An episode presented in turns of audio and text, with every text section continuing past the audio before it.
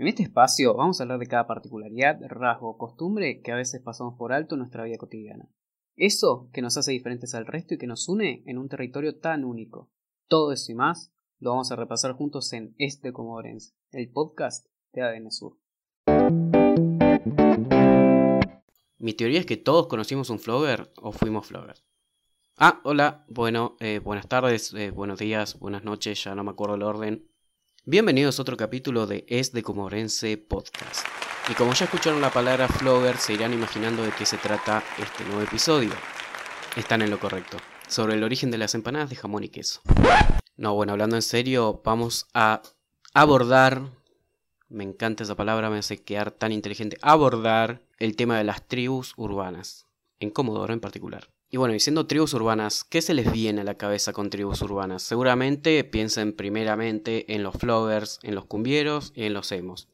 Y adivinen qué, es lo que vamos a hablar hoy. Hay una cantidad enorme más de tribus urbanas, pero principalmente creo yo, bajo mi perspectiva, que estas tres tribus urbanas eran las más presentes en Comodoro Rivadavia. Entonces, ¿podríamos decir que es de comodorense tener un pasado flogger? Yo creo que sí. Primero vamos a lo importante. ¿Qué es una tribu urbana? El término deriva de subcultura, que es usado en la sociología y antropología para definir un grupo de personas con gustos, costumbres y rasgos en común dentro de una macrocultura, por así decirlo, más grande como es, qué sé yo, la Argentina o la regional. Y bueno, ¿qué tribus urbanas se les viene a la cabeza primero? A mí, no sé por qué, hemos. Hemos eran eh, esas personas que iban por la vida con el flequillo cubriéndoles un ojo. Eh, que no sé si usaban maquillaje para parecer más pálidos, por así decirlo, piel más blanca. También delineador en los ojos, eso sí. Obviamente todo su atuendo era oscuro. No te digo no, que sé yo, un azul oscuro. Oscuro, o sea, negro. Negro, negro. Todo lo que usaban era de color negro. Tenían piercings también en los labios mostraban mucho desinterés por la vida, o sea, se mostraban desinteresados de la vida en general, odiaban al mundo según ellos y no tenían problema tampoco en decirlo, manifestaban todas sus inquietudes eh, mayormente por internet y en parte fue por eso que surgió y tuvo tanta popularidad una página web llamada Desmotivaciones que hasta hoy en día se pueden ver el formato eh, surgió de esa página que no sé si seguían, es una imagen con un marco negro y una descripción abajo que tiene un título y un textito chiquito. Por ejemplo, una foto de Messi, un título, por fin se te dio, hiciste feliz a todo un país. y no es mentira. Todas las tribus urbanas que vamos a abordar tienen como algo muy distintivo eh, el género musical que escuchan. En el caso de los emos era el hard rock punk sea eh, música pesada, música con letras muy depresivas, por así decirlo, muy tristes, muy eh, en realidad de queja, de protesta, un mundo injusto, cruel, eh, que era el generador de todos esos sentimientos que derivaban en una manifestación de, de esta manera, con ropas oscuras, con frases en contra de la vida, en contra del sistema. lo que sí sé es que el nombre emo deriva de emocional, es decir, que ponían en manifiesto mucho y muy fuerte sus sentimientos. Esta es, bueno, igual, las otras que vamos a abarcar también, más o menos, una también desapareció, otra no, no tanto. Ya no se ve en la calle, ya no se ven mucho los emos y tampoco se autodenominan emos eh, las personas. Antes, antes, mira, 2003 o 2009 se juntaban mucho en el Coliseo en Comodoro pero no eran muchos, eran pocos, andaban en grupos reducidos, no habían convenciones, creo, como, como en otras tribus urbanas o, o juntadas masivas. Esta tribu urbana en particular terminó evolucionando, entre comillas, o sea, terminaron cambiando a tal modo que se podrían identificar con otras tribus urbanas como son los otakus, góticos o metaleros. Y ahora vamos a tocar el tema de una tribu urbana que seguramente le competa a más de la mayoría de este podcast. Flogger, palabra argentina que deriva del término navegadores del Fotolog. En Comodoro Rivadavia se usaba más el Hotelog que el Fotolog. ¿Cómo identificar un flogger? Bueno, se vestían de una manera predominantemente y claramente llamativa. Usaban chupines de colores, por ejemplo, verde, rojo, blanco, azul. Eh, cuando los chupines todavía eran un tabú, no se usaban los chupines en general, no. Hoy en día es muy común ver a alguien con un chupín, pero no de colores tan llamativos. Las remeras también tenían que ser sí o sí de colores muy llamativos, por ejemplo, el flúor, era amarillo flúor, verde flúor. Y si no eran flúor, tenía que tener flúor en la remera, tipo era negra con flúor, o sea, más llamativo, no sé. Otra cosa flúor eran los cordones de las zapatillas, que a vos te venían, por ejemplo, las zapatillas Nike con pipeta de color, eran zapatillas blancas con el símbolo de Nike de color verde, eh, rojo, azul. Estaban muy buenas igual, ¿eh? La cosa es que te venían con los cordones normales, los blancos, y lo que hacías era ir a comprar al kiosco o una, una mercería, eh, cordones de color flúor, y los ponías y ahí tenías tus zapatillas eh, llamativas. Y si no, también estaban las zapatillas pony, que todos pensábamos que era por un pony, decías qué divertido, es pony, pero en realidad, que lamento cagarles la ilusión, eh, significa Product of New York. Recheto. El pelo de los floggers era largo y planchado o liso. Yo me lo tenía que planchar. ¿Cómo yo? No. Eh, se lo tenía que planchar los que no tenían el pelo liso. Lacio, digo. Tenían largas patillas y flequillos que se lo volcaban a un costado sin tapar los ojos porque eso era bien de emo y hay que diferenciarse de las otras tribus urbanas. Otra manera de diferenciarse eran los bailes que tenían los floggers. Musicalizados por música electrónica como de Christian Marchi o Infinity 2008, qué temazo, por Dios. Y Love Sex American Express, otro señor eh, temón para ahora no me estoy acordando encima uno que era re común. Para lo voy a googlear y les digo.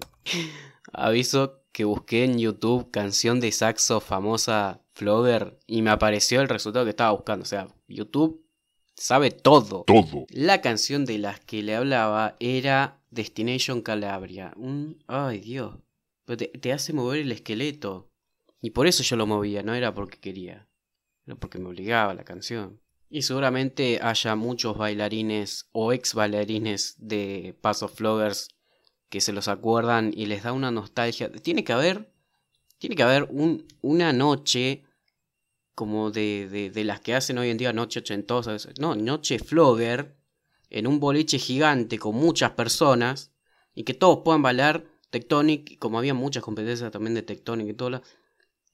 Ahí que, que se que saquen a relucir los pasos prohibidos. No, posta, el que hace eso se va a ganar, no sé, es una idea millonaria, les digo. Noche Flogger con ropa y música de la época. No, tremendo, tremendo. Avisen si la hacen porque quiero ir. Otro de los rasgos que era bien de Flogger, que hoy en día siguen en pie, pero viene de antes, eran los términos como, por ejemplo, Arre. era uno de los términos más marcados de los floggers. Antes no, nadie decía arre, decían solo los floggers. Era como su, amén. Era arre. Arre. Que hoy en día está usado por todos. Es un término que se apropió la sociedad, va, los jóvenes en general. Y hoy en día arre lo dicen todo, todo el tiempo. Tipo, está, qué sé yo, está diciendo, ay, qué feo día arre. Les gustaban las empanadas de humita. Andás a ver por qué. Creo que alguno lo dijo en chiste y quedó en serio. Y a la gente linda le decían que estaban re caños. Por suerte no se usa más. Su principal actividad, obviamente, no era trabajar, era navegar por el Fotolog. y bueno, no iban a trabajar porque eran todos jóvenes. Para, decía el Fotolog, pero en el caso de Comoro era el Hotelog. No sé por qué. andás a ver por qué, pero era Hotelog y no Fotolog. La idea de estas dos eh, redes sociales era buscar adquirir comentarios en tus fotos que vos subías, qué sé yo, posando, con tus chopines de colores, con tus amiguis, eh, lo que sea. encima eran fotos de pésima calidad la mayoría, porque imagínense, estamos hablando de 2005, 2009, las cámaras que habían ahí eran las cámaras digitales, pero tampoco tenían muy buena definición. Y tampoco había internet para subir una foto con buena definición, es un desastre. Bueno, la cosa es que en base a los comentarios que recibía cada, cada cuenta y en base también a la cantidad de, de gente que te agregaba favoritos, entrabas a un ranking. Ese ranking era del 1 al 100 y bueno, obviamente los que estaban más arriba eran los más populares de, la movida Flogger del momento, que eran los que más eh, comentarios tenían sus fotos o que más fotos, porque en Hotelog, por ejemplo, había un límite de 100 comentarios por foto, entonces una vez que lo superaste tenés que subir otra foto y así ibas superando, superando y bueno, ibas escalando en el, en el ranking. En esa época, por ejemplo, habían referentes floggers como Cumbio, eh, que ah, supo instalarse en el mundo de los medios y hasta hoy en día está trabajando, creo. Hasta el documental que vi en 2015 trabaja en los medios. ¿eh? eh Coqui, El Principito. ¿Este quién es? Y otras figuras, por ejemplo, veía figuras también acá en Comodoro que si nombro vendrían a romperme los vidrios de la casa porque les daría algo de vergüenza por ahí, qué sé yo. Por las dudas no lo digo. Igual todo lo que digo es con conocimiento de causa porque yo fui un intento de Flover. Arre. No, en serio. Ah, bueno. O sea, tuve mi época en donde me vestía con las zapatillas eh, Nike o Pony, chupines no me entraban. Remeras Scott en B, me había olvidado que las remeras tenían que ser en Scott en B. Eh, bueno, también el... me planchaba el pelo, o sea, el flequillo y las patillas porque no me, no me crecía lacio. Y eh, también iba al Coliseo el lugar típico de reunión de los floggers. ¡Oh, qué tal! Todos los viernes a la tarde, que después pasó a ser eh, la plaza de Repsol en kilómetro 3. Bueno, en realidad plaza IPF, no sé por qué le decían plaza Repsol. Le decían plaza Repsol. Que pasó a ser la sede de las juntadas, creo yo, por quilombos en el centro con otras tribus urbanas que vamos a detallar más adelante. Cada, o sea, como cada tribu urbana o subcultura surge por la necesidad del humano de formar parte de un grupo eso lo tenemos totalmente claro. En este caso con marcas identificatorias como siempre fue la apariencia, la ropa, peinado, gustos musicales, lenguaje y comportamiento. De ahí viene el término tribu. Es todo lo que comparte cierto grupo y que los hace unir de sobremanera. Todas estas características también las reunían otro grupo grande, creo yo el más grande de todos, porque hasta hoy en día sigue existiendo, eh, que son los cumbieros. Eh, o sea, se llamaban cumbieros, negros cumbieros, negros villeros, villeros, etc. Habían varias maneras de llamar esa subcultura que nació en el 2001 junto al surgimiento de la cumbia villera como género musical. En las villas eh, los habitantes ya eran unidos, pero faltaba, creo yo, un toque, como puede ser algo, algo cultural como la música, que los una absolutamente y los haga poder identificarse bajo un mismo nombre a todos juntos como grupo. Fue ahí cuando surgió la cumbia villera que se empezaron a llamar a sí mismos cumbieros. Que no eran solo para los villeros de Buenos Aires, por ejemplo, o, de, los lugares más grandes del país, sino también de las ciudades más chicas porque la cumbia villera trascendió los límites de la villa, como principalmente se tocaba, se hacía, se consumía en las villas, pero gracias a los nuevos medios de comunicación trascendieron las villas y llegaron a todo el país, haciendo que muchas, muchas personas más se identifiquen con el término cumbiero y bueno, uno de los exponentes más grandes de este movimiento, como saben, es Pablito Lescano, como se pueden imaginar, que de hecho tiene tatuado 100% negro cumbiero en su cuerpo. Una vez en uno de sus tantos recitales en, qué sé yo, boliches, etcétera, etcétera, dijo, somos negros villeros y eso no es una ofensa. No me molesta que me digan así. Somos negros. ¿Y qué? Peor sería que me digan cheto. Eso sí que son todos. ¡Pip! Y eso sí que es una ofensa. Imagínense que desde el surgimiento de los floggers, los cumbieros fueron primero, desde el surgimiento de los floggers hubo una enemistad muy grande y muy dura entre floggers eh, y cumbieros que incluso terminó con un chico de 16 años, flogger, fallecido. Eh, eran muy comunes las peleas entre estos grupos cuando se encontraban porque andaban juntos todo el tiempo y el saldo de cada enfrentamiento habitualmente eran muchas personas heridas y, detenidos también. De los cumbieros hay muchos términos que utilizamos hoy en día y que forman parte del lunfardo que eran eh, muy comunes de esta subcultura. No podría decir que fueron inventados por ellos, pero muy probablemente sí. Pero no lo puedo afirmar porque no, no lo tengo confirmado. Y seguro no se dieron cuenta que venía de ahí. Como aplicar mafia a la hora de pelear. Vamos a aplicar mafia, ir de grupo. Llanta, que se le hizo a las zapatillas, que ahora está recontra instalado. Fierro a la pistola. Fumanchero. Escabio y careta. Todas esas seguramente las conocen y hasta las usan. La vestimenta habitual de los cumbieros eran las zapatillas con cámara de aire infaltables, preferentemente Nike, preferentemente blancas o negras, no colores llamativos porque eso era de los chetos floggers, visera con techito bien curvado también para diferenciarse de los que usaban la visera de con, el, techito plano, remera de algún club en muchas ocasiones porque nacieron en las villas donde son donde el fútbol es una vía de escapatoria para todos. Podría ser, qué sé yo, de Acá en Comodoro obviamente sí usa las, las camisetas de la CAI, Huracán, la CAI, Huracán, Newbery, Petroquímica, Oeste y muchos otros clubes más de Comodoro. Y si no, de alguna banda de cumbia, Damas Gratis en ese momento, Pibes Chorros también, y todas las bandas que iban surgiendo con, con el paso del tiempo. Campera Adidas, pero no original, porque eso según ellos es de cheto, así que imposible vestir una campera original de la marca que sea para ellos en ese momento. Como decía, tenían una gran enemistad con los Flowers porque los consideraban eh, chetos, lo consideraban todo lo contrario de lo que ellos eran. Yo recuerdo también en Comodoro, cuando una vez fueron un grupo de cumbieros al Coliseo que estaba repleto de Flowers arrojar bombitas de olor para dispersar a la gente y bueno, molestar, eh, qué sé yo, fomentar esa enemistad que había que, que era eh, muy fuerte en todo el país y que bueno, como no podía faltar. Y esa, esa, mm, esa agresión fue respondida también con, con agresiones físicas por parte de los Flowers y bueno, se armó un desmadre bárbaro también. Y creo que fue en una de esas ocasiones que los Flowers decidieron dejar usar el Coliseo como punto de encuentro e ir a la Plaza Repsol en kilómetro 3 y otros lugares también.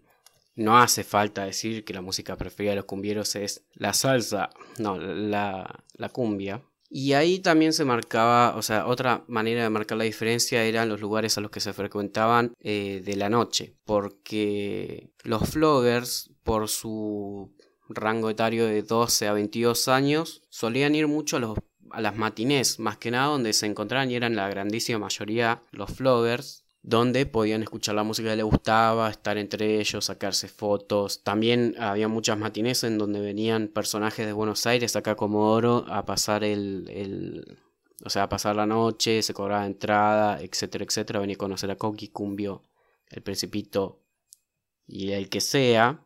Y por parte de los cumbieros que eran, eh, iban también, obviamente habían menores, pero también habían muchos mayores de edad y muchos jóvenes también, la mayoría eran jóvenes de entre 14 y 20 años, iban a boliches donde pasaran toda la movida tropical y pudieran pasar la noche bailando cumbia y no algo que no toleraban para nada, que era la música electrónica y en su momento también el reggaetón, que no toleraban. Y acá nos ves a todos hoy en día unidos por Nicky Jam. Mira lo que hiciste, Daddy Yankee. Toda tuya, loco. Hoy en día no están tan marcadas estas tribus urbanas y hay Va, en realidad han evolucionado, han cambiado. Eh, de cumbieros podemos decir que evolucionaron entre comillas a guachiturros. Pero en realidad creo yo que la tribu urbana cumbiero sigue existiendo. Solo que ya no se, no se dice soy cumbiero, soy flogger, soy otaku, entre comillas. No se suele decir tanto, sino que directamente se vive. Se hace y se vive. Para el próximo episodio nos quedarán las rolingas, skaters, guachiturros y todo lo que nos podemos haber olvidado en este que se hizo bastante larguito porque hay una banda de cosas de, para hablar sobre ellos, pero bueno, si querés escuchar lo que fue la movida rolinga, skater, guachiturra y qué sé yo, hippie, gótico, rapero, hipster, punk, heavies, rastafaris en Comodoro Rivadavia, no te pierdas el próximo episodio. Ah, por cierto, eh, si fuiste flogger, emo, cumbiero, skater o lo que vos seas o quieras o hayas sido, no te olvides que puedes compartirlo con nosotros en ADN Sur y en el próximo capítulo vamos a estar hablando de eso.